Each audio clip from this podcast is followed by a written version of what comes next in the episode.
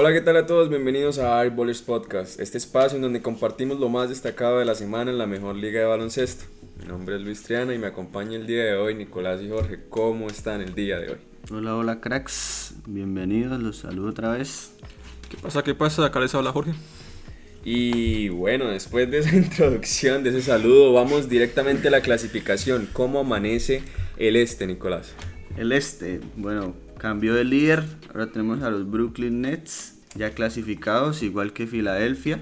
Después más abajo tenemos a Milwaukee Bucks, a los Knicks, a Atlanta y a Boston, por ahora en puestos de playoff. Más abajo tenemos de séptimo a Miami Heat, octavo a Charlotte, de noveno a Indiana y de décimo a Wizards. En el momento están en puestos de play-in. Todavía luchando por entrar tenemos a Chicago Bulls, a Toronto Raptors y ya más abajo a los Cleveland, a Orlando y a Detroit. Bueno, bueno, y por el lado de la conferencia oeste, seguimos encontrando de líder a un Utah Jazz y de segundo a Phoenix Suns, los dos ya clasificados. De tercero está Los Ángeles Clippers, por cuarto lugar va Denver Nuggets, luego a los Lakers, de sexto va Mavericks y en las luchas de los play-in se encuentran los Blazers, luego está Memphis Grizzlies, los San Antonio Spurs y de último los Golden Warriors. Ya debajo de ellos están unos Pelicans que aunque todavía pueden luchar están bastante lejos cada vez más. Debajo de ellos está Sacramento Kings y por último están los Oklahoma Thunder, Timberwolves y los Rockets. Y bueno, después de ese breve repaso por la clasificación de esta semana, vamos a pasar a los mejores y peores equipos, quienes por su buen rendimiento o mal rendimiento están en esta posición. ¿Qué les parece si empezamos por los mejores? ¿A quién propone en esta semana? Listo, empiezo. Eh, para mí el mejor equipo esta semana, sin duda Brooklyn Nets, terminó 4-0. Demostró un gran desempeño en estos partidos, sobre todo a quienes le ganó. Sobre todo porque volvió Kevin Durant. Partido contra Pacers, interesante el día de ayer. Sí, eh, más en el de que- 40 puntos. Exacto. Que, eh, Caris Levert se anotó 36 puntos contra los Brooklyn Nets, pero no fue suficiente para controlar un Durant de 42 puntos que lideró a los Brooklyn Nets a su cuarta victoria consecutiva esta semana. Se hizo 22 puntos en el tercer cuarto, el señor Kevin Durant. Un ¿Qué loco, más se puede decir de KD? También destacar el partido contra Phoenix Suns, que estuvo bastante bueno, con un desempeño excelente de Kyrie Irving e igualmente de KD, con más de 30 puntos cada uno. O sea, la verdad lo de Brooklyn esta semana es completamente de locos. Pero se espera, ¿no? Sí, se espera. más de, los, más de ellos.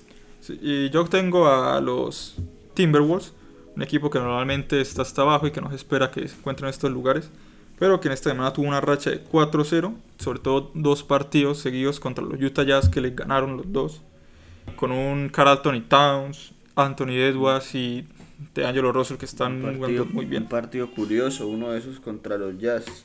Sí, o sea, si bien los Jazz no tenían a, a Donovan Mitchell, su, su estrella principal, la plantilla completa de los Jazz es Muy completamente monstruosa. Y aún así lograron ganarles. Si bien es cierto, en uno de esos enfrentamientos hubo un error de, de Rudy Gobert, y en el que Russell no dudó en aprovecharlo y anotar una bandeja fácil que les dio el partido.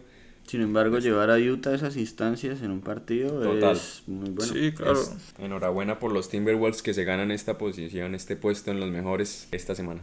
Yo quiero proponer a los Denver Nuggets. Quedaron 4-1 esta semana, asegurándose y alejándose cada vez más de los play-in, ya asegurándose su puesto en playoffs, ya a punto de clasificarse definitivamente en estos.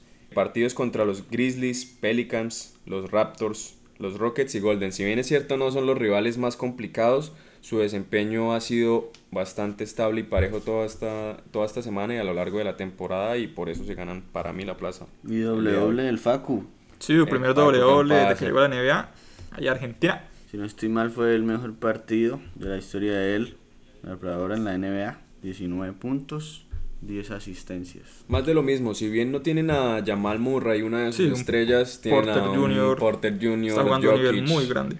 Son un equipo que son un equipo bastante joven, pero que tienen un talento impresionante. Antes de pasar, tenemos que nombrar a los Wizards. Terminaron ganando tres partidos de cuatro contra rivales pues no muy buenos, pero sin embargo manteniendo ahí el buen ritmo. Sí, los Dallas también quedaron ganando tres partidos de cuatro y alejándose de esa zona de play que tanto el mismo Luka Doncic criticó en su momento. Y de aquí pasamos al otro lado de la tabla. Bueno, yo tengo de peor equipo de la semana a Toronto Raptors. Eh, perdieron tres partidos, si bien bastante difíciles, porque perdieron contra los Knicks, contra Brooklyn Nets y contra Denver, y solo le ganaron a Cleveland.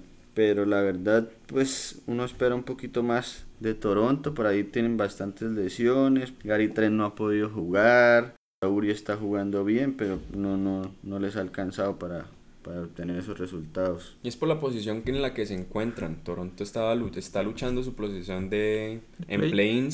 Si sigue con más de lo mismo, probablemente se queda No, fuera. No, creo. Sí, yo tengo un equipo de los que está abajo, no se está jugando nada. Hizo un 3-1, perdiendo tres partidos, aunque el que le ganó fue a Box, un partido bastante jugado con muchos puntos. Fue un partido que lastimosamente se lesionó Janes al minuto 1. De resto, en los otros tres partidos no pudo ofrecer nada. Ese es mi peor equipo de la semana. Con 50 puntos del otro Junior. Sí, el otro Porter Jr. que hizo 50 puntos y En este caso es Kevin Porter Jr., 50 puntos, 9 triples, un partidazo, el exjugador de Cleveland, eh, de lo más destacable de Houston. También en Houston quiero, quiero hablar un poco de John Wall, eh, una de las estrellas, pues entre estrellas entre comillas, bastante limitada por las lesiones, que ya se dio de baja por el resto de la temporada. Aunque Nada, el, nada único, sorprendente. el único partido que ganaron fue sin él. sí, Entonces, ya, se, ya por fuera de playoffs, John Wall tampoco juega. Lo dejamos ahí. El siguiente sería Boston Celtics, quien quedó 3-1 en esta semana.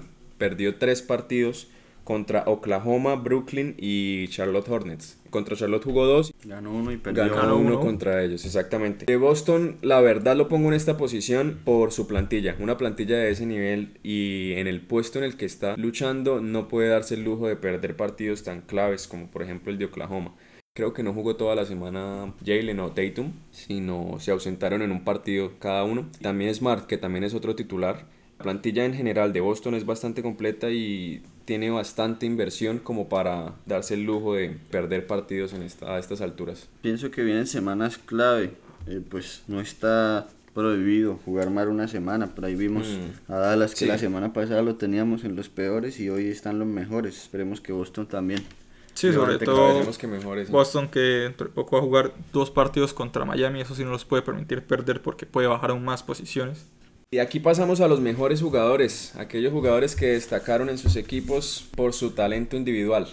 Bueno, para mí, mi jugador favorito en el momento es Westbrook. Lo pongo aquí porque está a 6 triple dobles de ser el jugador con más triple dobles en toda la historia de la NBA. Me parece algo increíble que estamos presenciando. Se hizo 3 en la semana de 4 partidos, promedió 23 puntos, 12 rebotes y 12 asistencias. Si yo ahí le complemento un poco con mi jugador, que sería Bradley Bill.